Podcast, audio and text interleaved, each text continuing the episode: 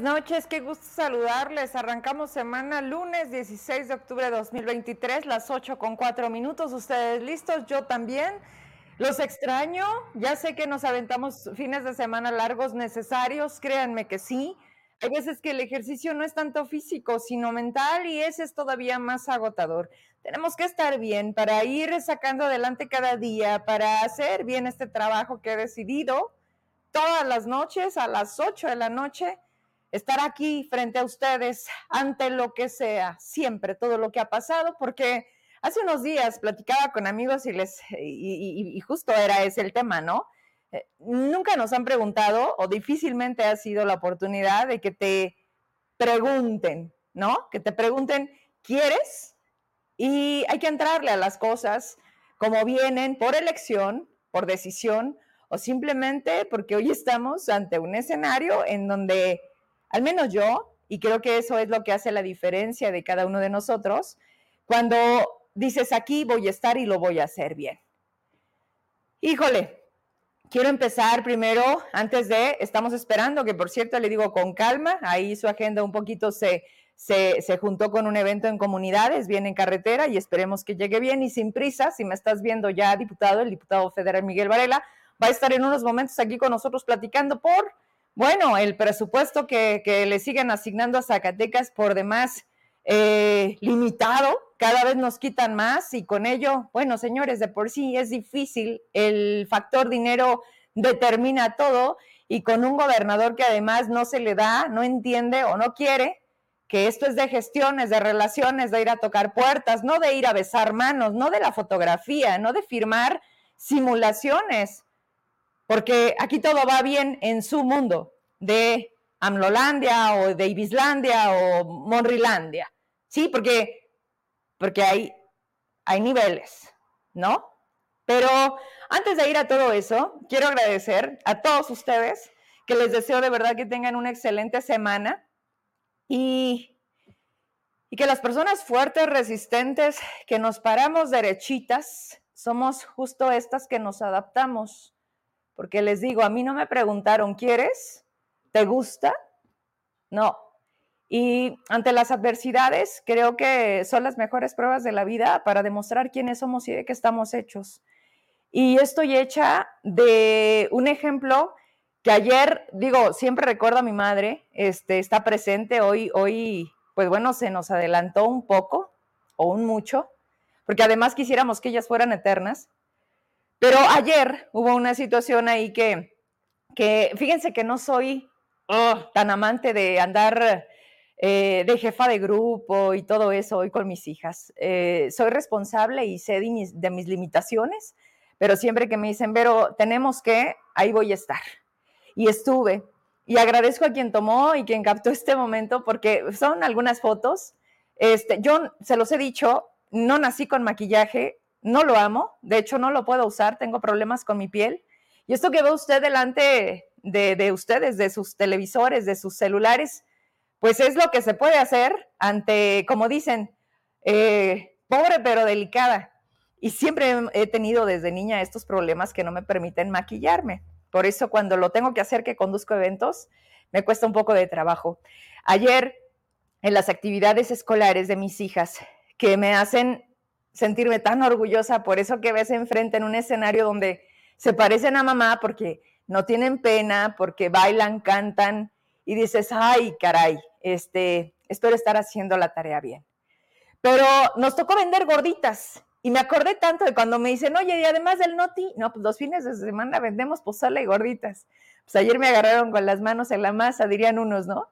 Y vino a mi memoria algo que dices, es que no te lo puedes quitar, lo que bien se aprende nunca se olvida.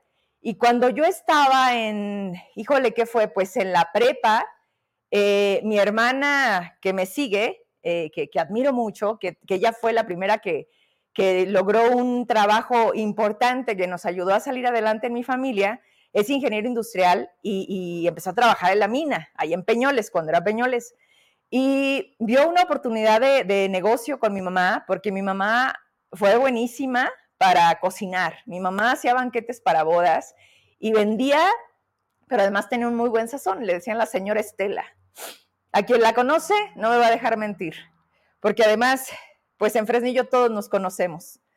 Y preparábamos gorditas, se las llevaban a la mina y se nos acababan. Eso era todos los días. 5 de la mañana empezábamos, ya para las 7 ya estábamos desayunando con un tecito de limón. Ah, qué rico. Y esos olores son los que me recuerdan a mi infancia. No tan niña, digamos, a mi pasado, a mi momento en Fresnillo cuando estaba antes de empezar toda mi carrera. Y ayer, para mi esposo fue un poco de sorpresa, pues porque para mí ya era familiar, ya saben, abrir la gordita que cuando se infla ya está lista y córrele y métele y el queso con los frijoles y polas y, dale, ¿no? Y se nos acabaron las gorditas, por cierto. Yo no preparé los guisos, ¿eh? no, no me voy a poner medallas que no me tocan. Gracias a todos porque hicimos un gran trabajo y es finalmente para pues para la escuela de mis hijas, para que tengan mejor infraestructura, para que tengan mejor calidad, para que tengan canchas, para que, para que todo esté mejor. Y si de eso depende mi participación, siempre, siempre van a contar conmigo. Y entonces Paloma, una mujer que también quiero mucho y agradezco porque siempre es muy linda conmigo, me tomó una fotografía y pues me agarró ahí en ese momento y se los quiero compartir porque esto soy, esto soy. Cuando no doy noticias, también sé, hacer gorditas. Miren nomás, pues ahí está Vero. Teníamos de chicharrón, de yesca, de frijoles, de rajas y estaban muy buenas, ¿verdad, Emma? Las de nopalitos con carne, bueno, ¿qué le digo? Y, pues bueno, esa, ese fue el momento que voltea, oye, Vero, voltea. Y le digo, no, no inventes. Me dice, no, sí, la gente tiene que ver que además de noticias, pues le entras a todo. Regresamos a cuadro. Y así es. La verdad es que si algo me enseñaron fue a salir adelante y nunca se me ha cerrado el mundo. Aquí en México, cuando hemos tenido que volver a empezar, nunca he sido, eh, pues, ¿cómo se le llama? Ándale, yo también quiero gorditas. Órale, pero ustedes hacen los guisos, porque les digo, o sea, la buena era mi mamá para cocinar, sí, hace, sí sé hacerlo, pero, pero me gusta más la compañía, que nos pongamos a platicar. Y ayer sí estaba durísimo porque entre lo caliente, el sol, teníamos, ya cuando volteé, me dice una de las señoras que estaba conmigo, porque además nos apoyaron mucho. Ellas, ellas hacían la masa, porque además la masa necesita estar en un punto. Y, ellas, este, no, qué bárbaras, me, decían, este, ya tiene fila. y sí me empecé a estresar, pues porque había gente que nos pedía cuatro gorditas, seis gorditas, una gordita, me decían de yesca, de picadillo, de... ya cuando iba a la segunda ya se me había olvidado la lista y me tocaron estar dos horas en el puesto pero prácticamente acabamos de vender las gorditas cerca de las 2 de la tarde. Y pues eh, la verdad es que sí recordé mucho ese, ese momento de mi vida y agradezco de verdad pues por habernos dado esa oportunidad de ser mujeres. Como ejemplo de mi mamá fue eso, ¿no? O sea, que nunca se te cierre el mundo, que siempre haya manera eh, de que estás completita, ¿no? Bueno, tienes tus manos, tienes este cabecita ¿Quieres salir adelante? Dele, ¿no? Y eso fue lo que hicimos en el primer momento en el que llegamos a Zacatecas, para quien no lo sepa. Yo soy de allá de Fresnillo y mi primer trabajo fue justamente en esta parte que a veces pareciera tan rara, pero que no, simplemente es como es. Y mi primer trabajo me lo dio Ricardo Monreal en su gobierno, en sus giras, acompañándole en la atención ciudadana, que es algo que creo que he demostrado que me gusta mucho hacer enlazar, dar soluciones, eh, canalizar con las dependencias. Eh, ahí estaba Maribel Villalpando conmigo en Atención Ciudadana, estaba, eh, bueno, Julio Holguín llegó hasta con Amalia García, en fin, toda esta película la viví. A mí nadie me la cuenta y pues gracias, porque al final esto soy y me gusta y lo amo. Voy a darle vuelta, voy a, a irme con las noticias que le traemos hoy preparadas. Mande. ¿Traemos el pelo? ¿Sí? Lo traigo bien este. Ahí está. ¿Ya está más decente? Ok. Bueno, a ver. Eh, ya sé, sí, soy multitask. Yo hago guiso de chicharrón de las Ramos. Ay, pues tráetelo y yo pongo las gordas, mi querido Villaseñor. Mi Soledad Calvillo, excelente, Vero, lo confirmo. Gracias, gracias. Es que saben qué, por eso cuando estos tarados que andan en campaña diciendo, yo vengo de abajo y mi familia pues sí, cabrones, pero pónganse a trabajar, emprendan un negocio, sean empresarios, no sean mantenidos de nosotros y además no quieran ser este, eternos, ¿no? Porque además de que no sirven, de que dan pena, creen que con cada historia de yo vengo de abajo, no, O sea, venir de abajo es, y luego, o sea, no estés en gobierno, no estés pegado ahí y no dejes de saltar de un lugar a otro. Demuestra que puedes ser empresario y que vives, que quién eres sin la política y que quién eres sin los cargos. Muy pocos lo entenderían, pero además, pues casi nadie lo hace. Por eso les digo, sin cargos, ni buscando candidaturas, ni estando en ningún partido, al final las cosas pues están hechas, ¿no? Y se demuestran, más allá de lo que yo pueda decirles. A ver, ¿cómo es? Yo pongo el hambre. Ay, ¿cómo son? A ver. Buenas noches. Pues bueno, vámonos entonces. Oigan, hoy fue, saludos hasta Jalpa, saludos hasta Chicago, que también nos escuchan todos los días, a la gente de Forward que se conectó hace unos días también, a la gente de Houston, de, de Austin, ¿a dónde? A California. Bueno, preparados, listos, fuera. Ahí les va. Las comparecencias siguen. Es una pérdida de tiempo. Es un circo barato. Bueno, que nos sale muy caro, pero barato en cuestión de, quiénes son y quiénes lo hacen, empezando por los diputados. Y otra vez subió a tribuna el, diputado Enrique Laviada. Hoy no estoy de acuerdo con usted, diputado. Le escribí cuando me mandó su participación que se les voy a dejar un ratito. Hoy compareció el que cobra como secretario de Turismo, que no le entiende y que también estar donde no sabe se llama corrupción, Leroy Barragán, que además es de la herencia maldita, pero muy, muy, muy de atrás, ¿eh? O sea, él viene desde, desde Ricardo, eh, Amalia, Miguel, Tello, hoy. O sea, si una adquisición de Davis, de ni lo mismo ni los mismos, le callamos la boca con Leroy. Y el otro, pues es Castañeda, Rodrigo Castañeda, otro que, que dices, ay, joder, mejor te hubieras quedado donde estabas, dabas menos pena. ¿Qué fue lo más que trajeron? Y creo que ni fue él, es el Denis. Ese lo trajo Julio César Chávez, ¿no? con este proyecto de... No, sí, sí, pero tenía una línea de, de sus políticas públicas que era, mientras todo gira en torno a la familia, cabe en Guadalupe. Algo así. Pero bueno, les digo que para las frases y las promesas son buenos, pero ya cuando les dices y luego, lo vemos. Y entonces la viada sube a tribuna y les dice lo siguiente, ustedes son dos errores. Se quedó corto porque absolutamente toda la nueva gobernanza es un error, excepto,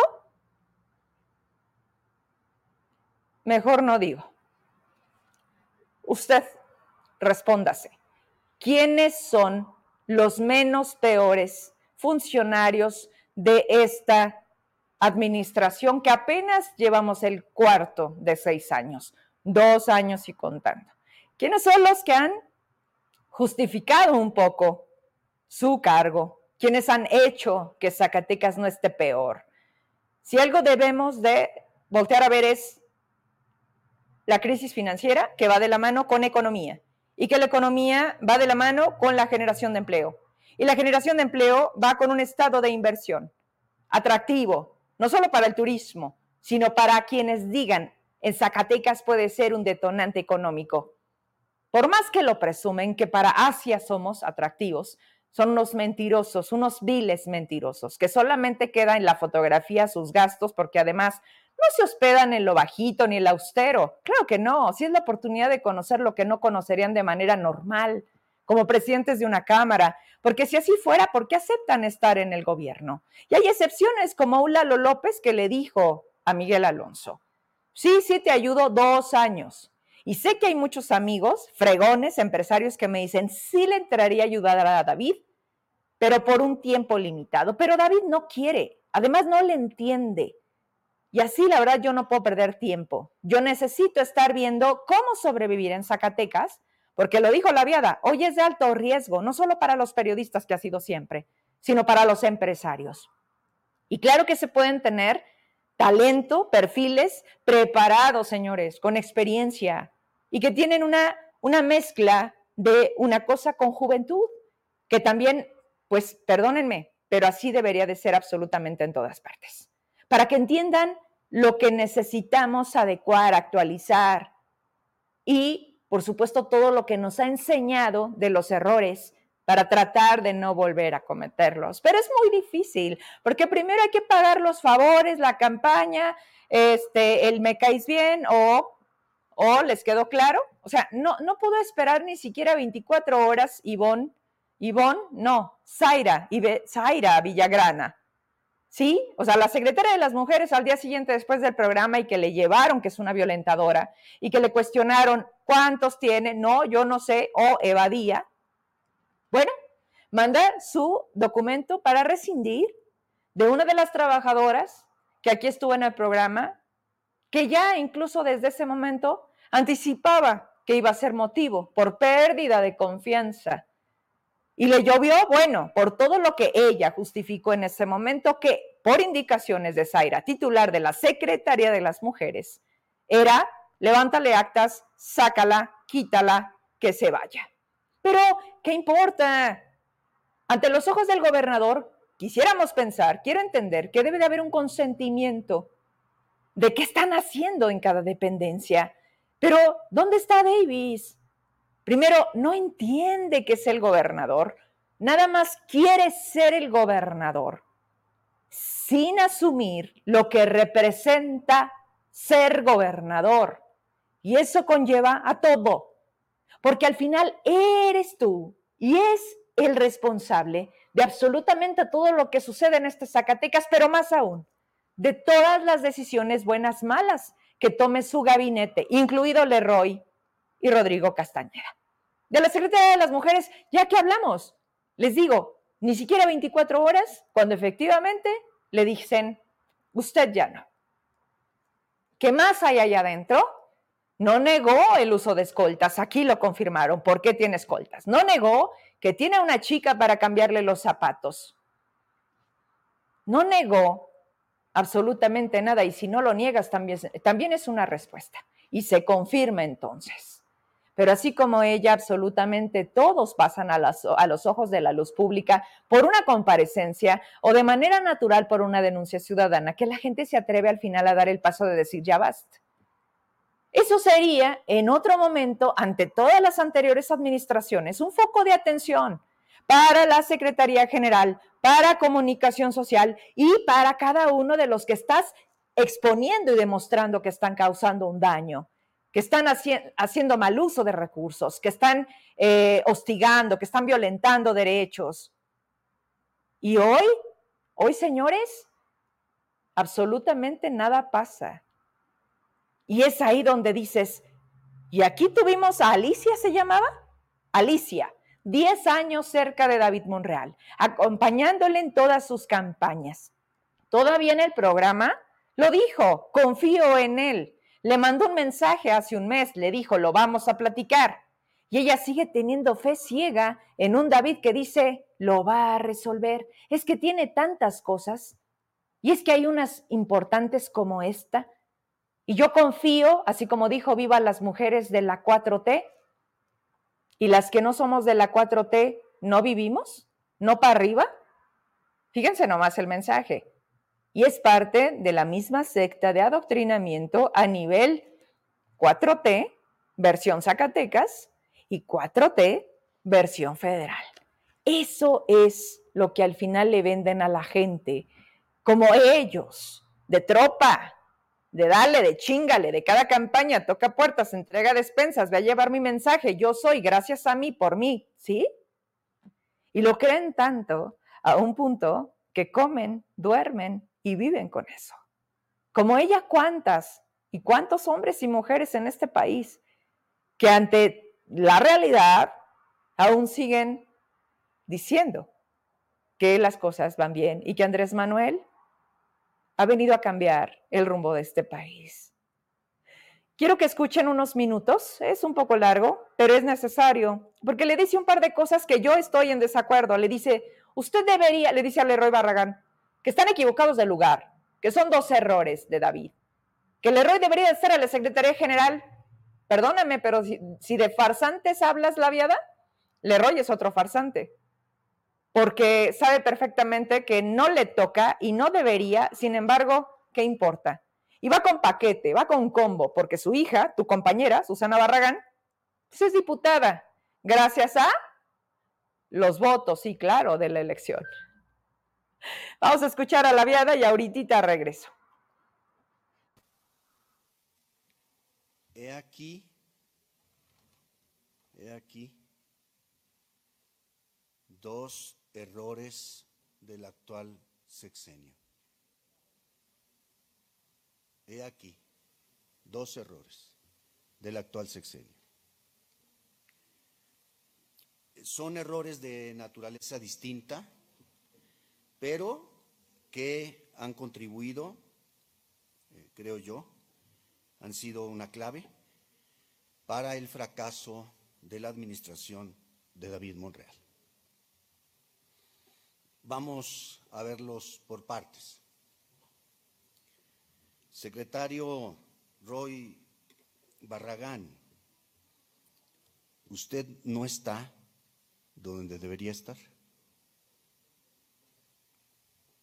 Secretario Castañeda,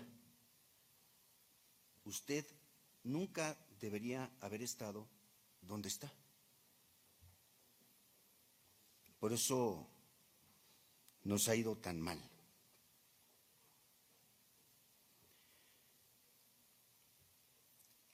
El factor clave para entender lo que está pasando en Zacatecas es, sin lugar a dudas, el clima de violencia e inseguridad en el que nos encontramos. Veámoslo desde la economía. Y aquí antes de abordarlo, quisiera, si me lo permite la diputada Gaby Basurto, agregar algo más a sus felicitaciones al secretario Castañeda. Además de todo lo por lo cual lo felicito, yo lo felicitaría además por su aporte reciente a la teoría económica. De acuerdo con usted, una estrategia económica se podría resumir de la siguiente forma érase una vez algo que tal vez exista, aunque se demuestre lo contrario. Por eso usted no entiende nada. Por eso usted no hace nada desde el lugar donde está. Y por eso insisto en que nunca debería de haber estado ahí. Zacatecas sigue siendo uno de los estados más atrasados del país. Solo representamos apenas el 1% del Producto Interno Bruto. Y no hay, no se ve por ningún lado una estrategia que nos permita ser al menos un poco entusiastas respecto de nuestra posible integración económica en la región. Basta ver hacia nuestros vecinos de San Luis Potosí, de Coahuila, de Durango, de Aguascalientes, de Jalisco, ya no digamos de Nuevo León, para darnos cuenta de que no hay una idea clara de cuál es la vocación económica que a nuestro Estado le permitiría incorporarse a esos grandes polos del desarrollo económico. Zacatecas sigue siendo una especie de hueco en medio de todo ese gran proyecto regional. Señor Castañeda, ser empresario en Zacatecas es una actividad de alto riesgo. ¿Y siguió? Y siguió unos cinco minutos más, porque la intervención del diputado debería de durar cinco minutos para que le empiecen a decir, concluya, diputado. Y si usted se fija en la cara de estos y todos los anteriores, absolutamente cero interés de, primero, poner atención a lo que se les está tratando de, de decir. O sea, es como una constante el hecho de decir, a ver, inseguridad, em, emprendedurismo ¿Por qué todos los estados alrededor de Zacatecas, decía Miguel Torres, somos la dona? No, el hoyito de la dona, ¿verdad? O sea, todos alrededor de Zacatecas, absolutamente todos, tienen un crecimiento mientras Zacatecas tiene un retraso. Y eso, señores, sí depende de las autoridades y sí depende de un secretario de Economía. Pero, ¿qué más da? Por eso les digo, es, es algo tan inútil el que existe este tipo de ejercicios ciudadanos para que la gente sepamos que confirmemos lo que ya sabemos, pero además vivimos, pero además pagamos, porque estos inútiles funcionarios que de nada sirven, no los quitan, siguen cobrando y además le siguen haciendo daño a que Zacatecas no logre subirse al tren del progreso. Zacatecas trae años de retraso, muchos. No estoy hablando solo de dos años, estoy hablando de, y agréguele la pandemia, 30 años. Va a decir usted, pero no exageres. No, señores, pregúntele a la gente de Coparmex, pregúntele a las cámaras, pregúntele a los empresarios serios de México. Al presidente no, porque él tiene otros datos. Y a Davis menos, porque ni siquiera sabe. Me dijeron hoy un par de personas, me dijeron, fíjate, ayer en la noche, ya me acordé Fíjate que hablamos con David Vero de un problema que traemos desde hace unos meses. No sabía. Le dijimos, oye, fíjate que desde hace tanto tiempo pasó esto y nos están limitando. ¿Nos puedes ayudar? Y la cara de David fue de, de, pues de, de qué, ¿cómo? ¿De qué me hablas? O sea, además de todo, no sabe y es, la, es a lo que no, doy crédito. O sea, eh, eh, ¿quién está entonces atendiendo todo lo que David desconoce, que es el todo? Y lo dijo el diputado. Estos, empezando por él, que es la cabeza y quien decidió tenerlos y mantenerlos, porque señores, muy sencillo, carajo. ¿No sirves? Te vas. Debe de haber otros peores, mejores, iguales, pero otros, que vengan a demostrar si pueden levantar Zacatecas. Y no, simplemente le da igual. Se siguen tropezando, se siguen equivocando, le sigues diciendo, aquí estás mal, mira, te lo están diciendo los constructores, los empresarios, los maestros, los jubilados. Y, por cierto, antes de que se me pase, mañana el Poder Judicial de la Federación para de manera total. Mañana sus actividades en el horario de 8 a 3 de la tarde se congelan. Señores, Zacatecas es de los estados en este rubro que menos avance tiene y que más está observado y que los números lo dicen ahí en su página, usted la puede consultar, es para el público. ¿Y sabe por qué gracias a qué y dónde se detona? Justo porque hay un David Monreal que le ha valido madre pagarle los derechos a los jubilados y pensionados. ¿Y qué han hecho ellos?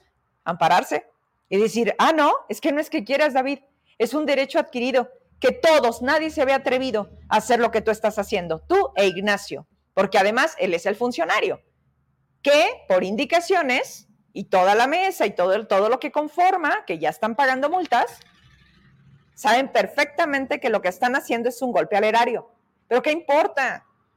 Porque David Monreal, lo que menos le importa es eso. No da la cara, no resuelve y no paga. Aunque eso ocasione un problema mayor. Quiere seguir pateando el bote y no le va a dar para lo que le quede de administración. No sé si cuatro o un año más, por aquello de la revocación de mandato, David. Pero lo que sí es que Zacatecas está en un punto distinto porque ningún gobernador se había atrevido a hacer lo que hoy él está haciendo y no para bien. Detener los pagos, no cumplir con esa obligación por parte del ISTESAC hacia los jubilados y pensionados. Así que mañana, además, ¿por qué el presidente decide bajarle el presupuesto? Porque ¿cómo le van a seguir dando privilegios a los magistrados y los jueces? Si esos ganan más que yo, sí, pero a los que están perjudicando es a la base trabajadora, les están quitando bonos, prestaciones y pronto vamos a tener aquí en el programa, es una nota nacional que seguramente mañana se detona, traemos ahí la información detallada de a partir de la llegada de Andrés Manuel López Obrador como presidente de México, empezaron los problemas, porque quiere el centralismo, porque este poder no se le puede escapar de control. Porque la ministra, en su momento, cuando habló de eso, dijo, esta es la justicia que se verá mermada, especialmente para los pobres, esos de los que primero habla el gobierno de la transformación. Y sí, señores, acuérdense de cuando escuchan esta frase de en la cárcel están pendejos y pobres. Así de fuerte y así de real. Que ahorita voy con una denuncia que tiene que ver con el cererezo y todo se conecta. Y no me quiero salir porque luego, luego ya ve cómo traemos tanta cosa en la cabeza. Pero estos dos que comparecieron hoy, yo no estoy de acuerdo con que un Leroy estaría mejor en la Secretaría General. Y aquí hago un, un punto y aparte. Debo de decirles que hay comunicación con muchos funcionarios de este gobierno que no pueden darme entrevistas y que de manera pública tiene que ser bajo una llamada que suelto en el momento o un encuentro en un restaurante cuando les dices, necesito que me hable de esto. En ese momento no está el Apache, ni tampoco me piden que lo mande por oficio o que me da la respuesta en tres días. En ese momento me contestan o me contestan. Y han sido respetuosos y han reconocido lo que hacemos, pero más aún, cómo nos hemos sostenido. Y respecto a esta, ha sido una de muchas que he mandado directamente a Rodrigo Reyes, que por cierto, prometió estar aquí algún día. Espero que antes de que pasen dos cosas. Pues que se acabe el sexenio o que usted deje el cargo o se lo quiten. No sé. Porque hasta donde me han comentado, su renuncia ya ha estado en el escritorio del gobernador. Pero, ¿cómo se la va a aceptar? ¿No? Dice la viada que es usted un farsante y que, y que Leroy sería otro farsante mejor que usted. Pero el que ha intentado, que no es suficiente, se lo digo, y ojalá lo tenga aquí de frente, espero que usted no tenga que pedir permiso, porque sí, hay que reconocer, son grupos estos, los que hoy están en la nueva gobernanza y todos se ponen el pie. Y a Rodrigo Reyes se lo, se lo, se lo meten muy seguido el pie. Su mismo equipo, empezando por comunicación social. Y no se puede estar en todo. Y no se quiere, y no se puede querer agarrar todo cuando luego también se deja suelto. Y todo es todo, secretario. Fiscalía. Eh, ¿Qué otra cosa? Bueno, pues es que la Secretaría General es la política interna del Estado. Y es donde Davis no esté, o sea, todo. Y yo no dudo, porque seguramente usted tampoco le preguntaron, ¿quieres? Sin embargo, está, hoy es. Y tiene que dar resultados, o sí o sí. Al Zacatecas que ustedes pagan para tener tranquilo, que cada vez esa gente sabe perfectamente el trabajo de esos medios de comunicación. Y si usted quiere, al otro Zacatecas que tengo yo, un Zacatecas crítico, un Zacatecas exigente, un Zacatecas que le exige que no se enoje, primero, porque las entrevistas nacionales son otro rollo, pero que cuando le dicen, a ver, secretario, ¿en serio es usted lo que está diciendo? ¿Que los, los homicidios van a la baja? ¿Que Zacatecas ya no es un estado tan inseguro?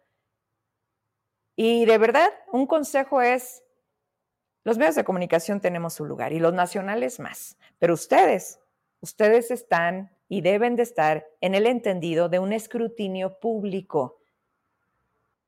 Y ahí empieza todo. sobre, esta, sobre esta denuncia de derechos humanos, eh, hacemos la solicitud de existir así, porque ya se imaginará todo lo que llega a nuestras eh, redes, y de esa manera es como filtramos y tratamos de confirmar siempre la petición de la evidencia que nos permite poder mostrarle y pedirle a las autoridades que den respuesta. Hoy me llega esto, no la tienes, ¿verdad? Para darle lectura desde acá, a lo del cererezo. Bueno, lo voy a leer desde acá.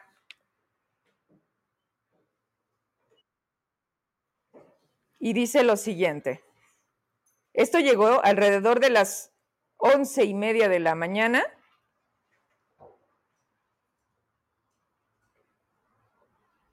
al buzón de noticias de nuestro programa. A ver.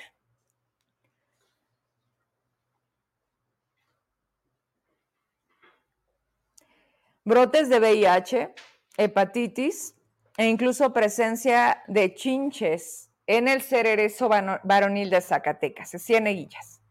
Además, señalan la muerte el día de ayer por tuberculosis. Ya hablé con gente de salud, ya le pedí a Norma Castorena, a la diputada Carla Valdés, a la gente de Derechos Humanos, a Marisela Dimas, que cada que se hacen operativos de salud al interior del cererezo. Y de demostrarse que existe esta situación, que la ciudadanía nos hace conocimiento, qué protocolos se siguen o se tienen. Esa es la respuesta que pido. Y también se la hizo al secretario general de gobierno, porque al final a todos ellos les corresponde este tema. Así que, si saben de algo más, aquí estoy. Ya llegó el diputado Miguel Varela y me voy entonces directo con la entrevista. Tengo que hacer una pausa y, y volvemos. Todavía no termino. Ahí espéreme, ¿eh? El año de 1998 marcó mi inicio en el maravilloso mundo del periodismo. Primero la radio, me enamoré de los medios, después la televisión. Con solo cinco minutos de dos horas de programa, hicieron que las levantadas a las 5 de la mañana valieran la pena, porque de manera casi inmediata me confiaron conducir un noticiero. Y de ahí para adelante, hasta lograr el horario estelar. Combinar los medios con otras responsabilidades siempre ha sido parte de mis días. La perseverancia ha dado ya a un público fiel que sigue cada paso que doy. Trabajamos todos los días para consolidar esto y ser una alternativa libre e independiente. Medios hay muchos y surgen más a cada momento, pero ahí radica el reto, en el cambio, la innovación y lo que difícilmente pocos tienen, muy pocos, la oportunidad de decir las cosas como son. Hoy nos mienten como estrategia y está funcionando. Vivimos en la era de la incertidumbre y el problema no es vivir en una sociedad que acepta la mentira, sino en una que rechaza la verdad. Hemos pagado numerosas veces el precio precio de decir la verdad, pero amamos hacerlo y lo seguiremos haciendo. Señalaremos. Y estoy de regreso y para quienes tienen dudas, ¿se escucha todo bien? A ver, eso de la quejación me gusta mucho de ustedes. ¿Por qué siempre invitas? Porque son los que sí vienen. ¿Por qué no invitas a? Porque no vienen. Porque tienen miedo, porque no pueden responder, porque mienten y porque yo aquí les voy a demostrar lo contrario. Así que Morena, difícilmente, o no sé qué actores quieras ver, Alfonso, ya dime a quién quieres que invitemos y quieres que te demuestre con una llamada mínimamente para que veas que no contestan. ¿Qué esperar que puedan venir al estudio? Pero te respondo a ti como a todas las personas que por supuesto pues se conectan y me acompañan. A ver, vamos a abrir la cámara, me da mucho gusto recibir.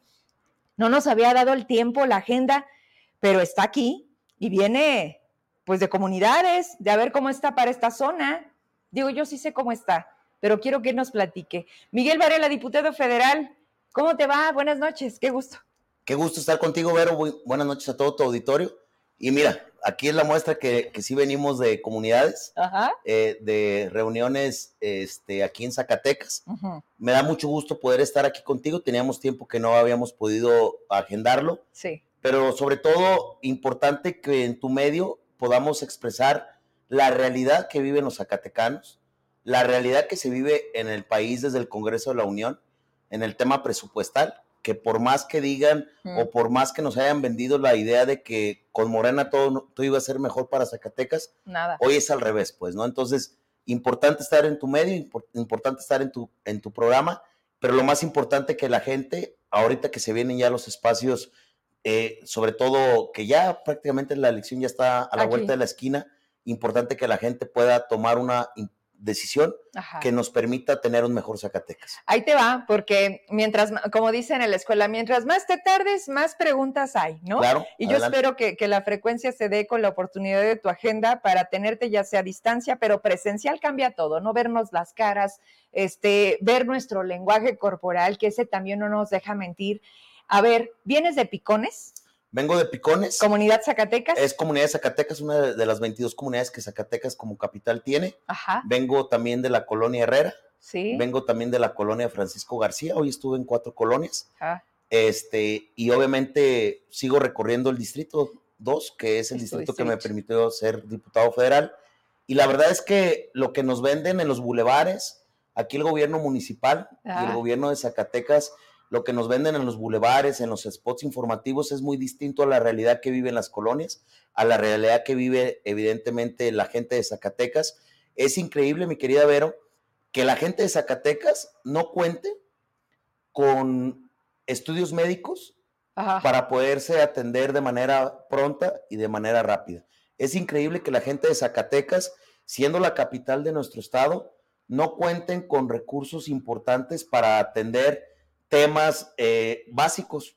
La carencia del agua potable es enorme en la mayoría de las colonias y comunidades de aquí de Zacatecas y el recibo de agua eh, llega puntualita. ¿Qué, ¿Qué, es lo que la gente más te dice? O sea, uno de estos temas es el agua, sin duda. El agua, el tema de el alumbrado público deficiente, por mucho que nos quieran vender, es deficiente el alumbrado que se adquirió en la actual administración municipal mm. y es tres veces elevado el precio a su valor real.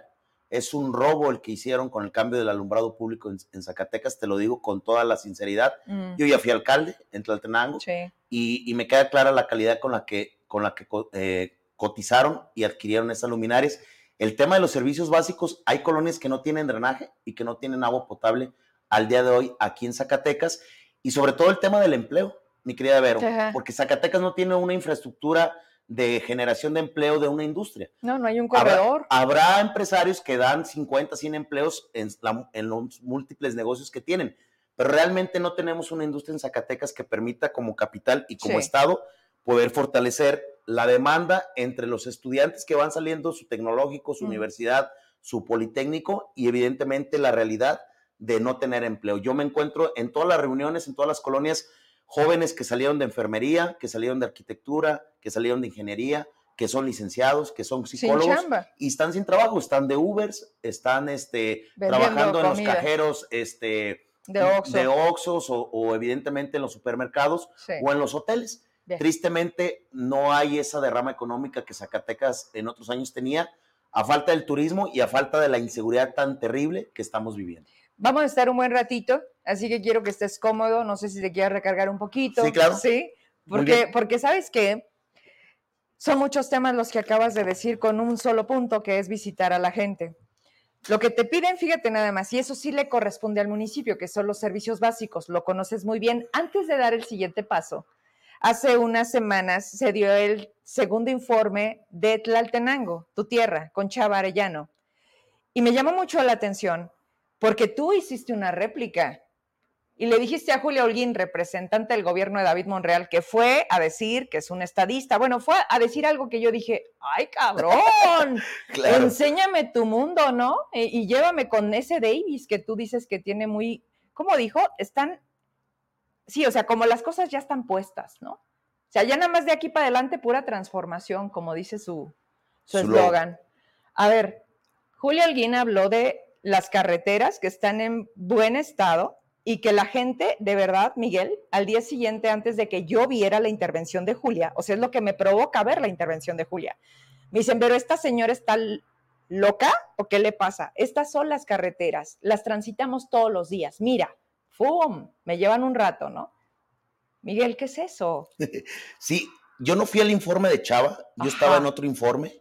Mi esposa Carla fue en mi representación y obviamente mi esposa inmediatamente me dice, ¿sabes qué, Julia? Aquí toda la gente está murmurando lo que Julia en representación del gobernador está mencionando. Habló de una inversión de 14, 15 millones en el tramo carretero Tlaltenango-Jalpa. Sí. habló de, de, de, una inversión en el mercado este, de ahí de, de Tlaltenango.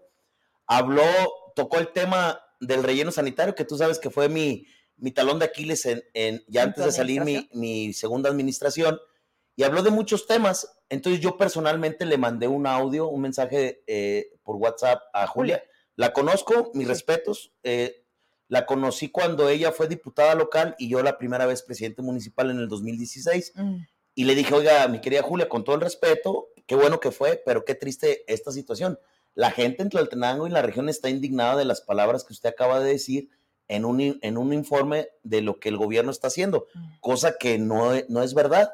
Yo sí le pido que considere esta situación. Yo le mencioné también en ese audio, mi querida Vero, porque volvió a reabrir el tema.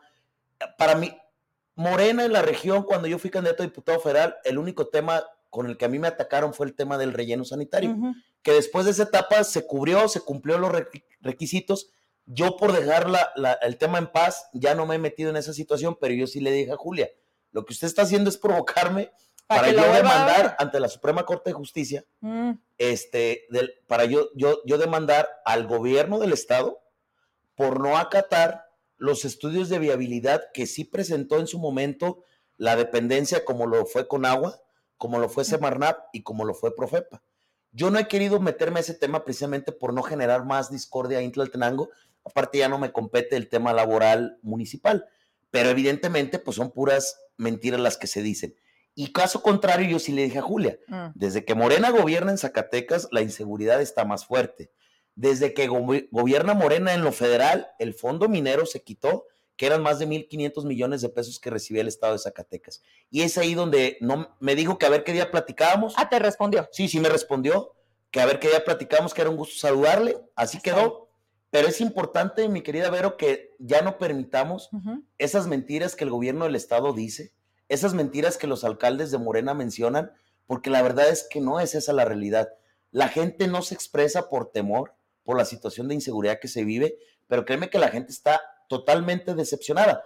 Creo que tenemos que hacer un papel importante la oposición en ya, de manera urgente, ponernos de acuerdo porque se viene la elección, Así es. en ver para dónde vamos cada quien, qué objetivo vamos, vamos a trazar y con tiempo empezar un mensaje de unidad que permita darle la vuelta a lo que Zacatecas no merece y no está necesitando. Yo estoy empleando ahorita una frase que en Aguascalientes se utiliza en el gobierno de Tere Jiménez, que allá es un gobierno de primera, no un gobierno de cuarta. Zacatecas merece un gobierno de primera, no merece ya gobiernos de cuarta. Pero con un gobernador como David. No, pues es que por esa razón tenemos que empezar a hacer ya trabajo de campo para que la gente, poco a poco, ese mensaje directo lo pueda hacer y podamos hacer ese convencimiento. A ver, Miguel, dices algo que para mí es importante porque hace unos días tuve a Miguel Torres, precisamente, que también nos visita seguido y que nos habla de su trabajo legislativo. Y precisamente decía y hablaba de, apostarle a este despertar ciudadano al trabajo, que yo créeme que todos los días intento hacer este, este reconocimiento de que las cosas se digan como son, con lo que eso representa, porque también nos cuesta mucho trabajo asumir nuestras decisiones. Cuando son buenas, qué bueno, pero cuando no. Y cuando tú dices dar un mensaje de unidad, más allá del mensaje, hay unidad en el PAN en Zacatecas. Y luego, siguiente pregunta, en este frente amplio en el que, perdóname, los dirigentes, especialmente el del PRI, ya son personajes nefastos que lo último que le han dado es credibilidad a decir, esto está mal, ¿ya nos quedó claro? Morena es esto. Sí, Zacatecas, sí, digo, porque en cada estado depende de quién gobierna y cómo les va, ¿no? Pero hablo por mi tierra, tu tierra, Zacatecas. ¿Y cómo le haces para, para decir, esto ya te quedó claro, pero hay esto? O sea, ¿cómo te vas a vender en el próximo proceso, que bien lo dices, las campañas ya están aquí, el primero en anticiparlas fue el propio presidente, violando todas las instituciones, pero además gastando dinero de una manera estúpida, ¿no? Nuestro dinero, porque no es lana de él, que también la gente no entiende. ¿Cómo le van a hacer? O sea, ¿cómo están ustedes jugando esto y entendiendo cómo capitaliza los errores de Morena? Claro, para no evadir en el orden de, de tus preguntas. Sí. Yo creo que el PAN estamos trabajando en algo muy distinto a, los años anteriores. Es difícil, porque a final de cuentas hay expresiones al interior, hay grupos. Eh, yo te lo digo en un tema personal, sin herir a nadie de mis correligionarios. Sí. Creo que el PAN en Zacatecas no ha trabajado para ser mayoría.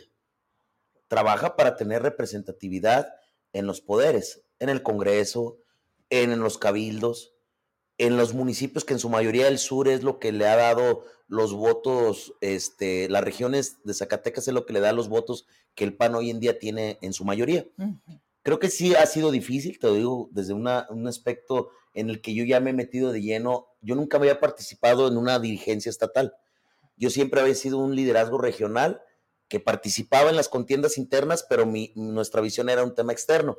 Y ahorita que me meto o que estoy más en las entrañas del partido, donde hay expresiones, donde hay grupos, donde nosotros fuimos eh, parte también de, esa planilla que hoy encabeza este, Verónica Lamillo como dirigente. Ha sido difícil, sí te lo digo. Para mí no es lo que yo pensaba de cómo yo vengo trabajando temas de mayoría, donde allá no te emocionas por buscar una plurinominal, no te emocionas por buscar un espacio meramente de representación interna, sino te emocionas por tener gobierno, por gobernar una población, por gobernar una región, por gobernar un estado. Créeme que si el PAN trabajara en la situación como ahorita en estos últimos años estamos trabajando, desde cuando Zacatecas ya fuera gobernado por Acción Nacional. ¿eh? Hay mucha gente que simpatiza con el PAN aquí en Capital, en Guadalupe, en Fresnillo, pero que tristemente por la discordia que existe de grupos al interior, no nos ven como una opción. Yo creo que eso es algo que tenemos que demostrar. El primer paso desde lo interno, ahorita que se viene ya el proceso electoral local, ya está abierto el proceso federal que fue el 7 de septiembre, el 20 de noviembre que se va a abrir el proceso local. El primer paso que tenemos que hacer desde lo interno es ver cada una de las figuras, Noemí Luna, eh, Lupe Correa, Miguel Varela, Carla Valdés, XY, para, para no omitir, qué es lo que buscamos cada quien, a dónde queremos ir y empezar a ponernos de acuerdo en esa plataforma. Posteriormente, lo que mencionas, la coalición con los demás partidos. Me queda claro que tenemos que ponernos en el buen sentido del tú por tú con, las otras dirigencias y simple y sencillamente ver perfiles, ver números que cada partido tenga y a final de cuentas los mejores perfiles de acuerdo a los espacios que se van a competir, que sean los que jueguen en la calle. Y yo en ese sentido yo no me aferro a estar en un lugar o estar en otro, incluso si no me toca nada, no pasa nada. Lo importante es que ya empecemos a trabajar. Se nos está yendo el tiempo encima en puras discordias internas. Lo he visto, yo respeto mucho la situación interna que se vive aquí en el Congreso local, pero yo espero que los compañeros diputados del PRI, los compañeros diputados del PAN, los compañeros diputados del PRD se pongan de acuerdo. Yo creo que con este mal gobierno de David, si la oposición nos pusiéramos de acuerdo, el siguiente presupuesto no es para mendigarle a David Monreal, me voy a cambiar de expresión porque ya me emocioné en lo que te voy a decir, no es para mendigarle que nos dé una gestión David Monreal, es para obligarlo, y condicionarle el presupuesto del 2024. Te vamos a aprobar tu presupuesto, pero en nuestros municipios, en estos tramos carreteros, en el tema del campo, en el tema del programa 2x1, que es una miseria lo que le están aportando a este programa migrante, que es el que más obra pública y social le ha dado a Zacatecas, te lo vamos a aprobar, pero a cambio de esta situación. Claro. Yo eso es lo que veo que, no, no está bien. A mí me encantaría como diputado poder traer recursos como antes se venía. No se puede, ya se demostró que no se ha podido llevar a cabo por la forma que se tiene, pero creo que si hacemos este paso importante, vamos a lograr, yo espero que antes de que finalice el año tengamos bien las posturas de lo que tenemos que hacer y yo sin duda creo firmemente que el próximo año, por lo menos en lo que es nuestra tierra, Morena no va a ganar en Zacatecas. Eso yo sí te lo puedo decir. Lo que hace falta es que la gente la comuniquemos y la expresemos la realidad y ya manejemos evidentemente un diálogo y una plataforma electoral local que permita poder desenvolverla con la ciudadanía. Sin embargo, diputado, hemos visto que de manera muy perversa, y aquí esta parte no te toca, pero sí, ahí te va. Le, apuestas a que no haya mayorías, porque las mayorías, y más como las de Morena, nos han demostrado que no toman decisiones por sí mismos, que tienen que bajar sin ningún cambio y bajo las eh, consideraciones de ciertos grupos. Si es de la federal, del presidente. Si es de Zacatecas, pues de la Secretaría del Bienestar, porque además tenemos esa otra situación, que parece que David Monreal no gobierna. Y eso está peor aún, porque dices, bueno, está bien, cabrón, o sea, no quieres tú, ¿quién sí? Claro. O sea, ¿con quién tiene que arreglarse Miguel Varela para que veamos cómo bajamos recursos para Zacatecas? Ya deja tú que seas tú, dime quién. Y lo hacemos. O sea, parece que es tan complicado, no parece, está siendo muy complicado. Pero ahí te va. La primera de cambios, curiosamente, el PRI se pone de acuerdo con Morena. ¿Tú recuerdas en aquel eh, visita, aquella visita de Xochitl Galvez? Y yo le preguntaba, oye, tú dijiste que ni pendejos, ni rateros, ni corruptos, algo así, ¿no? Ni huevones. Ni huevones. dije, oye, ¿y, si sabes lo que tienes atrás de ti? Que eran todos ustedes. Eh. ¿Estás de acuerdo? Sí. Porque, a ver, te lo juro, el día siguiente, eso fue un domingo, el lunes le pongo la foto a la gente, le digo, ahí les va. ¿Qué ha hecho? ¿Qué ha hecho? ¿Qué ha hecho? ¿Qué ha hecho? ¿Qué ha hecho? Primero, los conocen y yo dije, aquí lo sostengo, fue en Santa. O sea, gente que dices, y que ha traído, ha regresado. O sea, tú sí te puedes defender, tú sí me puedes decir, a ver, Vero, derecho de réplica. Pero de 20, Miguel, dos. Y son muchos, ¿no? Porque a otros igual les da. Mira, al final, ellos cobran. Era lo que yo decía ahorita. Y lo digo en mis editoriales y lo digo más cuando los tengo aquí. Esto es lo que yo veo. Y esto es lo que yo puedo representarte hacia afuera. Una sociedad que se siente dolida. Eh, ya llega un punto en el que dices, oye, así nos va a tocar vivir siempre, o sea, nunca nos va a tocar conocer un mejor Zacatecas. Y porque la gente me dice, pero es que ¿por qué defiendes tanto lo indefendible? La gente eso quería, por eso ganó David. dices tú, oye, no, o sea, no por eso nos vamos a resignar a decir que esto no va a cambiar, y menos sin exigirlo, Miguel. Yo no. Y quisiera que esa parte de la gente estuviera más presente que nunca en la próxima elección. No me quiero salir. A lo que quiero ir es, que pareciera que la política es de grupos y que esos grupos siempre son los que deberán de llevar mano y que así seas tú un mejor cuadro. Si Alito Moreno dice que por el frente va Miguel Alonso, a pesar de todo su archivo histórico, que para Zacatecas de entrada no es bueno, quedan. Y ahí es cuando volteas y dices, ah, cabrón, ¿de qué se trata esto? Y tú, en las encuestas, este era mi último tema, pero ya que estamos entrándole, sales en, mano con Claudia Naya como una buena fórmula para el Senado, que te daría por dar resultados. Pero, ¿de qué dependes, Miguel? Realmente, o sea, llévanos a tu mundo, dinos eso que no se ve en las cámaras, hasta donde puedas, ¿no? Pero sí dinos. Claro. ¿Cómo se juega? Pues bueno, en ese tema de los acuerdos allá arriba, las dirigencias nacionales me queda claro que ya junto con nuestra próxima candidata, yo espero que sea también nuestra futura presidenta, Xochitl Gálvez, pues van a, primero, lo tengo que decir. O sea, la prioridad va a ser, en primera, los estados que gobierna cada partido. Sí. O donde tienen más representación electoral. ¿Qué serían cuáles, Miguel? Por ejemplo, del PAN. Sí. Chihuahua, Aguascalientes, Guanajuato, Yucatán, Querétaro. Que siguen siendo panistas. Que, siguen siendo panistas, en primera instancia. O sea, hay una prioridad que van a tener, evidentemente, al interior. Sí. Segunda vienen los estados más grandes.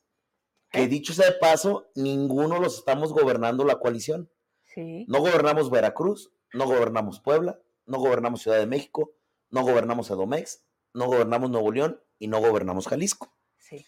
Vienen esos seis estados, que a final de cuentas, estos seis estados te representan casi el 50% de la votación nacional. Entonces, en ese sentido, ¿qué viene?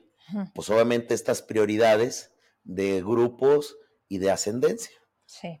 ¿Me, explico? Sí. Tristemente, Zacatecas. No representa. Vamos a hacer como cuando deshoja la margarita, ¿me quiere o no me quiere? Y lo que salga. Zacatecas así va a ser, tristemente. O sea, pero Zacatecas ni lo quieren ni no lo quieren. O sea, Zacatecas no existe. O sea, tristemente por la rentabilidad electoral. No da. Por el PIB. Pues, va, o sea, por ejemplo, si las gobernaturas que encabeza el PAN o que encabeza el PRI, la prioridad de, los gobernadores va a ser poner que encabece primero una mujer en las listas del Senado, pues a lo mejor a Zacatecas le toca que encabece un hombre. Pero si en las prioridades de esos estados mayoritarios empieza por lista de hombre, pues aquí en Zacatecas va a ser lista mujer. ¿Sí me explico? Sí. Y que quede claro, el de mérito no es para ninguna de, nuestras compañeras, no. Claro. El tema es realmente el resultado o el trabajo. Yo en este caso, Miguel Varela, de todos los nombres que estamos en la, en la coalición posibles al Senado, soy el de menos tiempo en la política, digamos, que de un trabajo legislativo u operativo como alcalde. Soy el más joven y el quizá el menos conocido en la zona metropolitana, que es Zacatecas, que es Fresnillo y Guadalupe.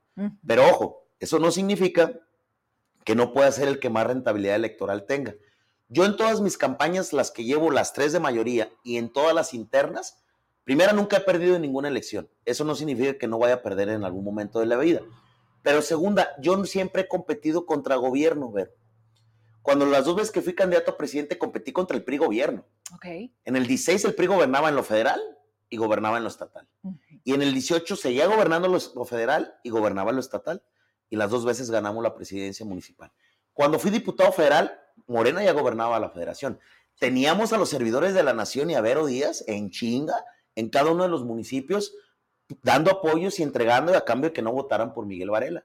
Fui el candidato más votado en la elección del 2021 en el estado de Zacatecas. ¿Cómo le hiciste? Teniendo en contra esto, digo, porque ellos traían la lana estúpida de los programas sociales, pero además la amenaza. O sea, la gente le decían, si vot, no sé, me atrevo, si votas por Miguel Varela, te lo quitamos. ¿Cómo le hiciste? Te puedo dar, primero, la presunción, te puedo dar, decirte con lujo que tuve más votos que el gobernador David Monreal en el Distrito 2. 800 votos más, pero a final de cuentas son más votos, sin tener gobierno, sin tener el recurso que ellos tuvieron. Yo creo que la gente diferencia, mi querida Vero. ¿Sí? Yo no soy de cúpula, yo soy más de barrio, yo soy más de calle. Creo que yo conecto más con la gente que no tiene un espacio allá en las cúpulas nacionales o en las cúpulas estatales.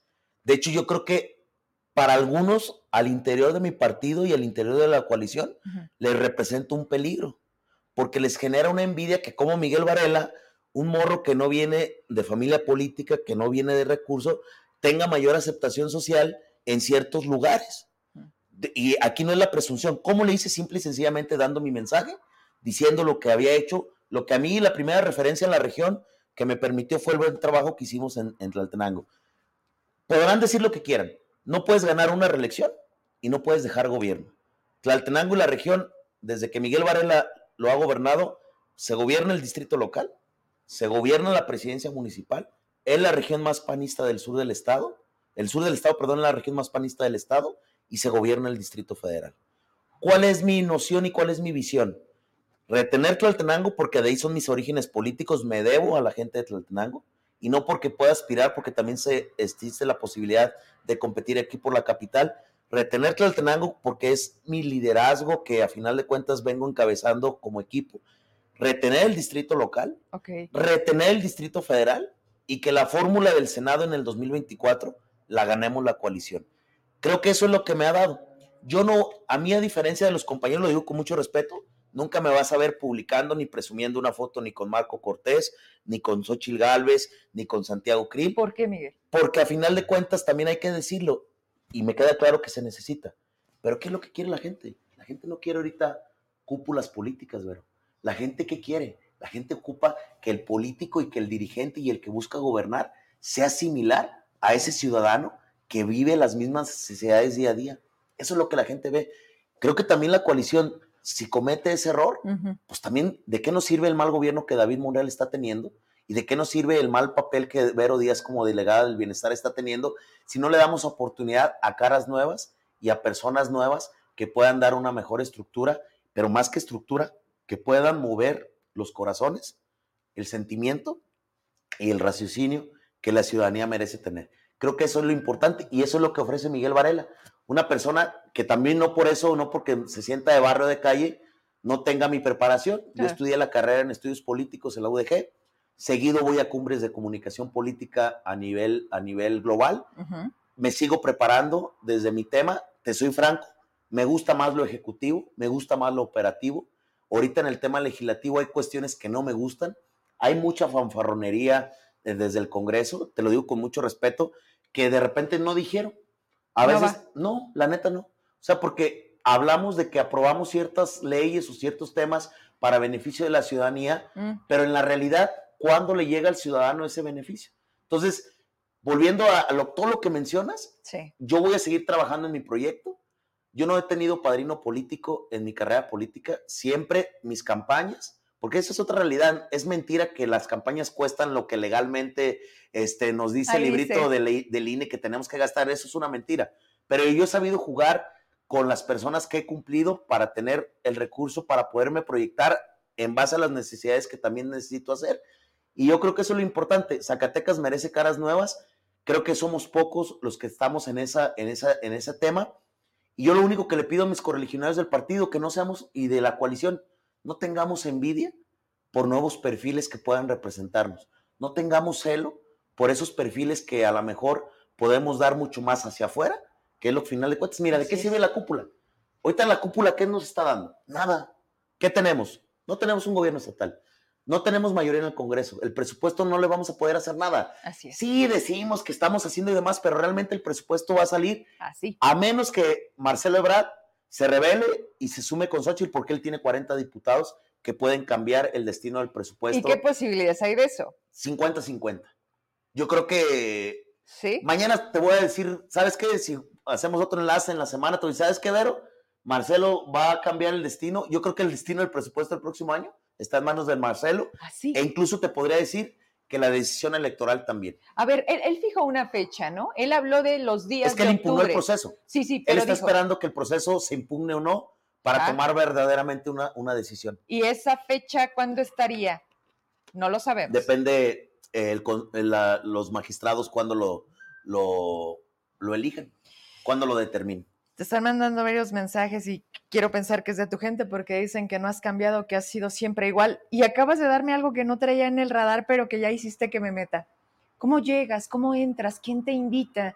Cuando dices, órale, va, antes de estar ahí, ¿dónde estaba Miguel? Porque me acuerdo mucho la primera vez que te conocí, Claro, que decían que eh, era el niño azul el niño azul sí. y el más chavo de la política. Hace 20 kilos y hace como 15 años. Bueno, es que también no es gratis esta. no, y, y también el, el matrimonio engorda. Oye, Miguelito. ¿qué Ahí anda el? Miguelín en chinga. Oye, a ver, llévame a ese punto. O sea, ¿quién te mete? Dices, no tengo padrinos, no soy de grupo. Si eres de grupo, al que has decidido Sí, eh, claro. eh, como pertenecer, ¿no? Porque uno también tiene que hacerlo. Eh, Esto es trabajo en equipo, porque Claro. solos no llegamos.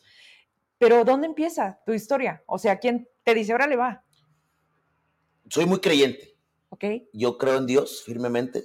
O sea, tengo mis errores, mis pecados, pero yo a los 10 años definí estar en la política. Creo que eso sí te lo dije, pero si no te lo vuelvo a repetir. Yo teniendo 10 años me quedé en 1998 en diciembre. Héctor Aguilar Camín, antes, ¿te acuerdas que en la, en- en la televisora del canal de las estrellas había programas a la medianoche los sábados? Sí. Yo me quedé a ver la película de Cantinflas, terminó esa película y Héctor Aguilar Camín entrevistó a Vicente Fox, entonces gobernador de Guanajuato. Siendo un niño de 10 años me quedé hasta las 3 de la mañana viendo a Vicente Fox en esa entrevista con Héctor Aguilar Camín, hablando del bien común, hablando del PAN, hablando de que quería hacer un cambio para México y hablando de que quería ser presidente de la República. De ahí siempre me enfoqué. Yo iba a los mítines desde Morrillo, aparte a comer pozole y tamales que se daban en los mítines, y siempre me quedé con esa idea. Cuando entré a la prepa, dije, voy a estudiar ciencias políticas porque voy a ser presidente de Tlaltenango. Yo me, me enfoqué que en el 2016 iba a ser presidente de Tlaltenango, porque yo tenía la meta de ser el presidente más joven en la historia de mi municipio. Y eso fue lo que me determinó, y soy el presidente más joven en la historia de mi municipio. Entonces, A ver, Fox no fue el mejor presidente de no, México. ¿estás no, no, pero eso fue una motivación. No sé, ok. Me, me explico para yo Sí, sí, adentrarme para desde los 10 ya- años. Sí, sí. ¿Cómo me adentré? El- la primera vez que el PAN ganó en Tlaltenango en el 2007 con Martín del Real, este, que luego fue presidente por el PRI, me metí a las campañas a servir aguas frescas, a poner lonas, a hacer eventos deportivos. Iniciamos Acción Juvenil, que es donde yo empecé mi carrera política ahí en Tlaltenango. Trabajé seis meses en la presidencia municipal. Lo que me ha servido creo que he sabido hacer relaciones públicas y no las presumo, porque bien dicen que no presumas nunca los secretos del éxito que tú tienes. No presumo yo las relaciones, no presumo yo tampoco los, lo, lo que tengo en mente, Ujú. y nomás de repente dicen que llego como la esponja, como la humedad, de repente nomás llego, nomás aterrizo. Yo a mí no me esperaban de diputado federal, yo tenía 10% de conocimiento en el Distrito 2. ¿Por qué gané? Simplemente el trabajo, el enfoque, la disciplina y sobre todo el resultado. Ahorita es lo mismo, no me esperan, pero te aseguro que en cualquier momento vamos a dar el zarpazo. Puede ser, a veces me dicen, no, este güey quiere, quiere todo, ¿no? Porque dicen que no sabe si quiere ir de senador o de presidente de Zacatecas o de diputado. Es que si algo está, si algo es, es algo claro en la política, si algo es cierto, es que en política todo es incierto. Ujú. Entonces yo ahorita no te puedo decir, voy al Senado, voy a la Diputación otra vez o voy a la capital. Lo que sí te puedo decir que donde vaya Miguel Varela, vamos a ganar el próximo año.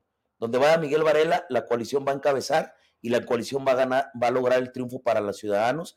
Y en ese sentido creo que hay una esperanza y hay un, hay un proyecto importante.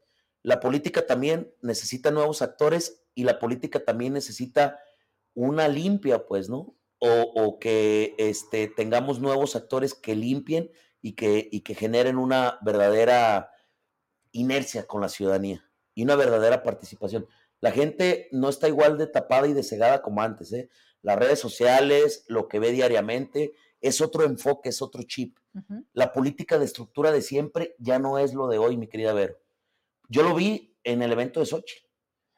Había gente, cada quien llevamos nuestra gente, pero lo que impactó lo de Sochi fue su mensaje, no la gente de la estructura de cada quien.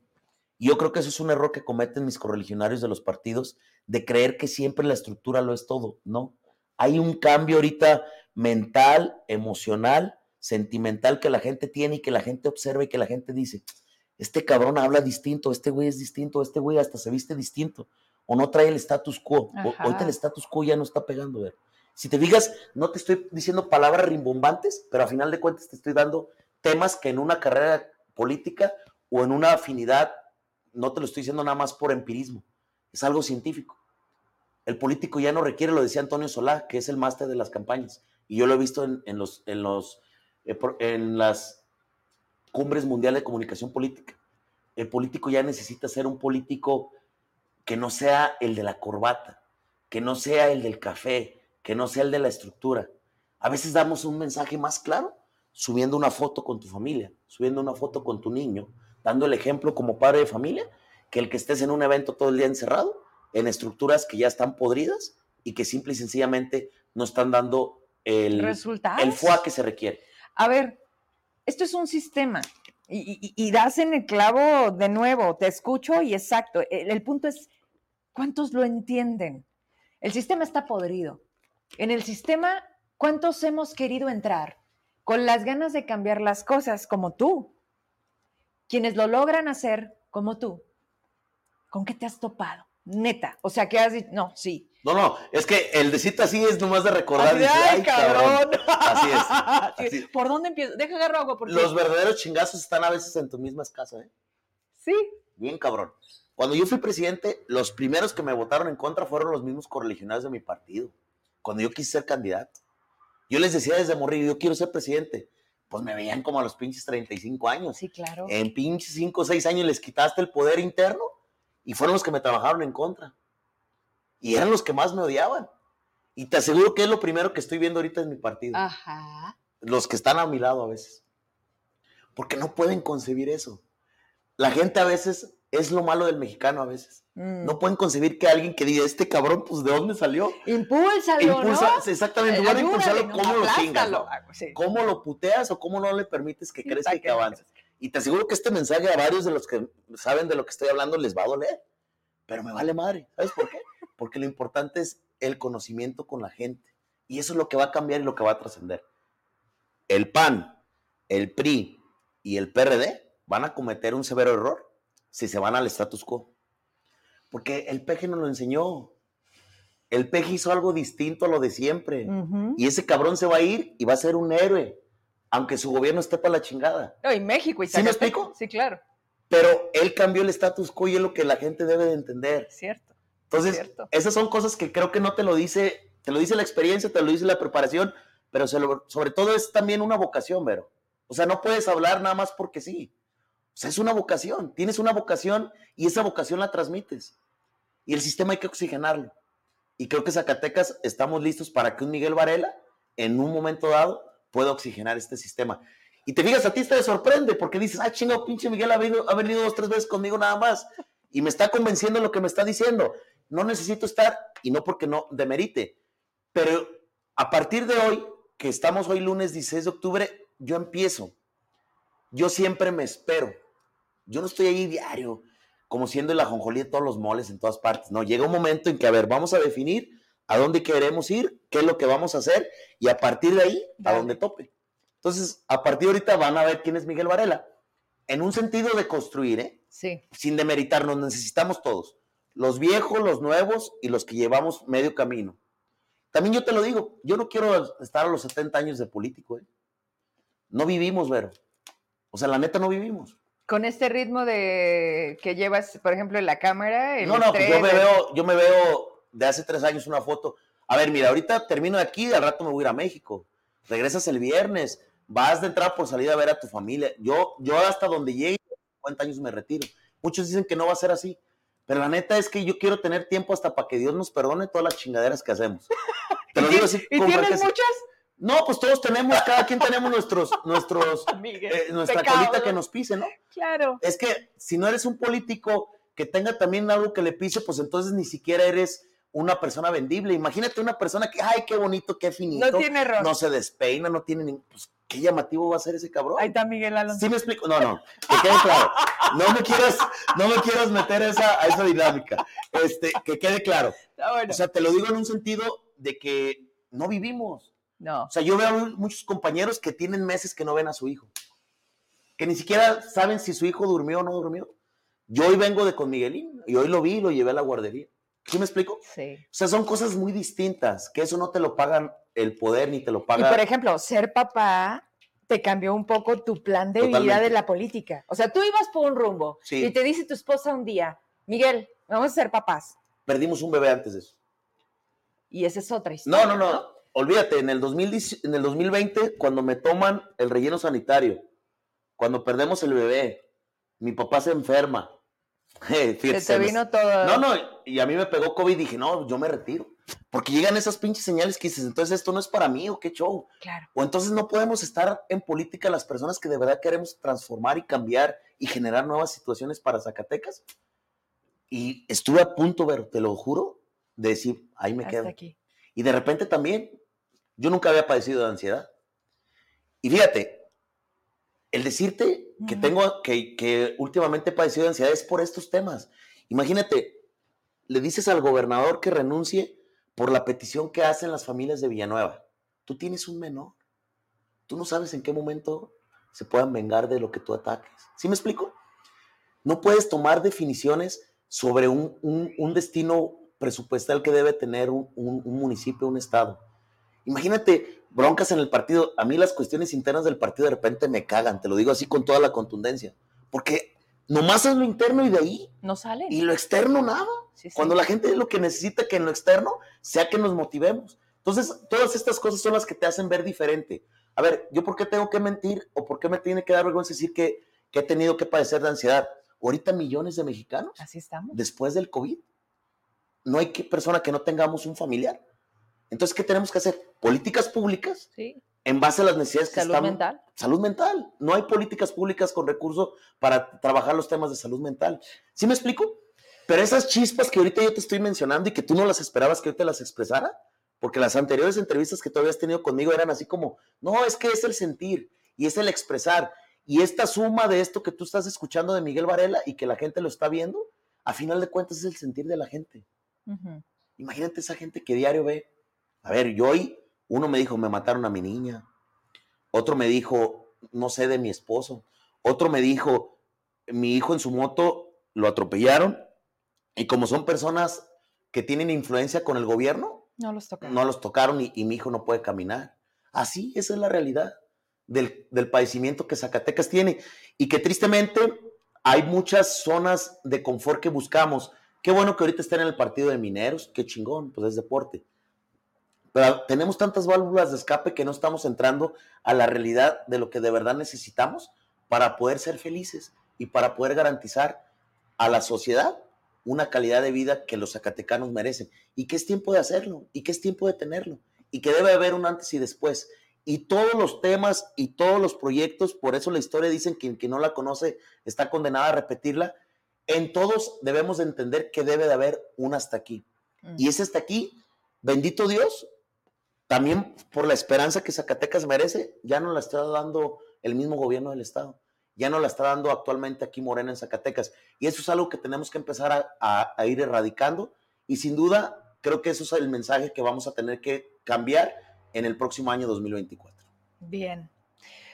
Pues vamos a darle seguimiento, ¿no? Vamos Claro. a, vamos a, más allá de sorpresas, más allá de convencernos, es a veces hasta la propia oportunidad de escucharnos.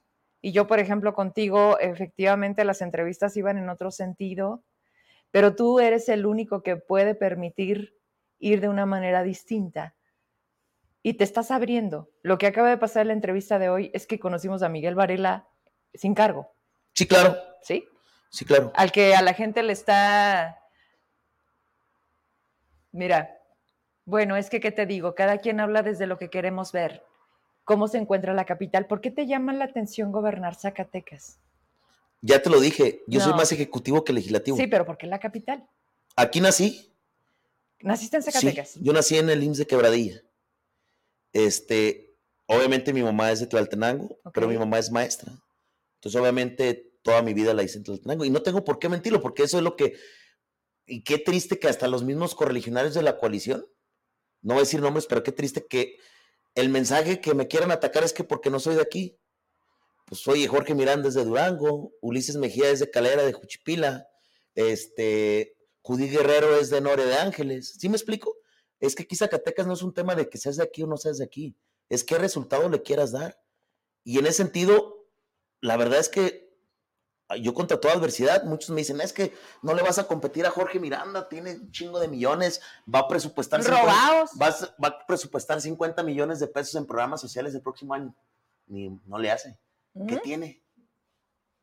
Es que para eso estamos, Vero. Pero venimos falta- a cambiar, Ajá. venimos a cambiar la historia y venimos a cambiar y quitar el status quo.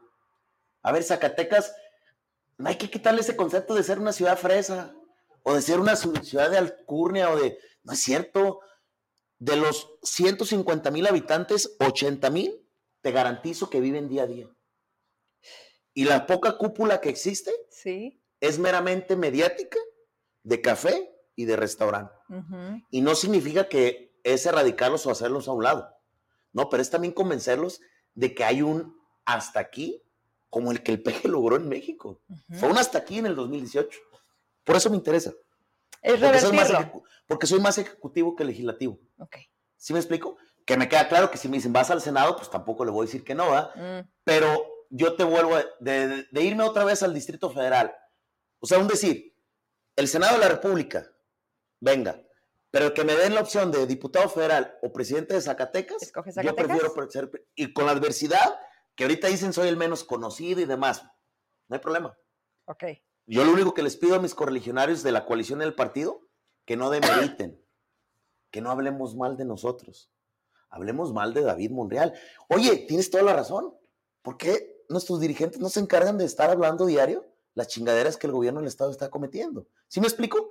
Cambiemos el chip, no hablemos entre nosotros de lo que cada quien estamos haciendo. Que si Miguel, ¿por qué tiene bardas y por qué tiene ya espectaculares aquí? Bueno, pues cada quien hace su, Su trabajo, luchita. cada quien hace su luchita. Yo tengo ahorita un 5 o 10% de conocimiento en Zacatecas, no pasa nada. Lo tenía hace tres años, hace cuatro años antes de ser diputado federal. ¿Y por Y qué gané? ganaste. No pasa nada. Es que esto no cambia o no mejora o no empeora porque tengas más o menor conocimiento. Es cómo aprovechas una coyuntura y a final de cuentas también en Zacatecas se ocupa rostros nuevos. Y creo que con mucha eh, humildad, pero también si no lo digo yo quién, creo que sí soy un, sí represento nueva figura y sí represento una nueva opción y una nueva alternativa política para, para mi estado, llámese en el tema del Senado o llámese en la Diputación Federal y para la capital, llámese en una competencia para la presidencia municipal. Bien. Pues hasta aquí le dejamos. Mira, ahorita volteé así de reojo y dije, ah, caray, 9.27, Miguel. Claro, Pues casi nos aventamos una hora de programa. Te espero pronto. claro que sí. Yo creo que ya no hay tiempo de seguir perdiendo el tiempo. No, yo creo que primeramente Dios, si tú me lo permites cada semana, si no se puede personalmente, por lo menos, este, pero me gustaría más que fuera cada vez personalmente, porque si te fijas, estamos desahogando muchas cosas. Y ese es el sentir. Te Pero garantizo. Que la gente también te pregunte. Sí, no, entremos a una dinámica en donde que la gente también te enjuicie, que te reclame. Digo, Sí, porque claro. bien lo dijiste, no, no es el muñequito que no No, toque, no, no, no. es aprovecha que lo tengo para reclamarle, Claro. ¿no? Y que diga y que se defienda. Y mira, y Mm. abro el telón, ¿eh? A ver. Porque al final de cuentas, de lo único que el gobierno del Estado va a hablar de mí Mm. es de lo que hice como presidente en Tlaltenango. Toquen cualquier tema, ¿eh? Lo que sea. No tengo temor absolutamente de ningún tema de lo que fui. Porque, ¿qué me pueden decir? A ver, de diputado ahorita, ¿qué me pueden decir? Si yo tengo cada uno de los proyectos que he presentado de lo que Zacatecas ha requerido. Porque también te voy a hablar de, de lo que he hecho positivo, ¿eh? A ver. que no se haya hecho es por la, porque los diputados de Morena de Zacatecas, y tiene nombre, o sea, es FEMAT, es Marco Flores, es Benelli Hernández, este, dame más nombre, es Carlos Puente, es que aunque sea por Michoacán, pero es de aquí, de, de incluso paisano de la región de Florencia, este del PT, Reginaldo. Reginaldo Sandoval. Ellos al momento de, de, de votar. de votar, Votan en contra de votan en contra de Zacatecas. Yo fui el primer legislador Mm, en esta nueva legislatura, en esta 65 legislatura, que metió el tema de regresar el fondo minero. sí. Soy de la Comisión de Asuntos Migratorios y fue el primero en decir, regresa el programa 3x1, aunque le cambien de nombre. Pero. ajá, ¿Sí claro. me explico? O sea, también te estoy hablando de lo positivo que he realizado. Lo único que van a querer hablar es de Tlaltenango. Y van a decir, pero mire, Tlaltenango lo transformamos. Tlaltenango cambiamos más de 100 calles en el centro, más de 200 viviendas, pusimos más de 25 domos, más de 6.500 calentadores. Prácticamente todos los hogares de Tlaltenango tuvieron calentador solar. ¿Qué pasó con aquel proyecto que viniste en una entrevista a hablarme? Del- De los del- paneles. Sí, sí. Ese proyecto de los paneles sí se ha enfriado un poco Ok. por el tema de, de ahorita de lo político, para dónde voy. Ujú. Hemos instalado paneles en García de la Cadena, en Tlaltenango y en otros municipios. Sí me gustaría en otro momento, Ok. para segmentar, si me lo permites, que hablemos de este meramente de los paneles, Ok. para que lo especifiquemos más con la gente y no hacer ahorita esta revoltura. Muy bien. Pero ese programa también evidentemente lo, lo tengo listo para, para proyectarlo. Ok. Bueno, pues como siempre, harto que platicar y Miguel acaba de dar el banderazo de esta historia continúa. Claro, Eh. Eh, Sí, y, y- y- y vamos a darle. El tema de migrantes me interesa también mucho. Te pediría que en algún momento que te tengamos lo abordemos, porque en este momento tenemos una crisis humanitaria como nunca también. Y bueno, pues ya nos vamos. ¿Con qué te despides? Muchas gracias por haber venido. Que tengan buena noche, feliz semana para todos. Pues vámonos entonces. Buenas noches, gracias. Descanse. Mañana martes, aquí los espero. Bye.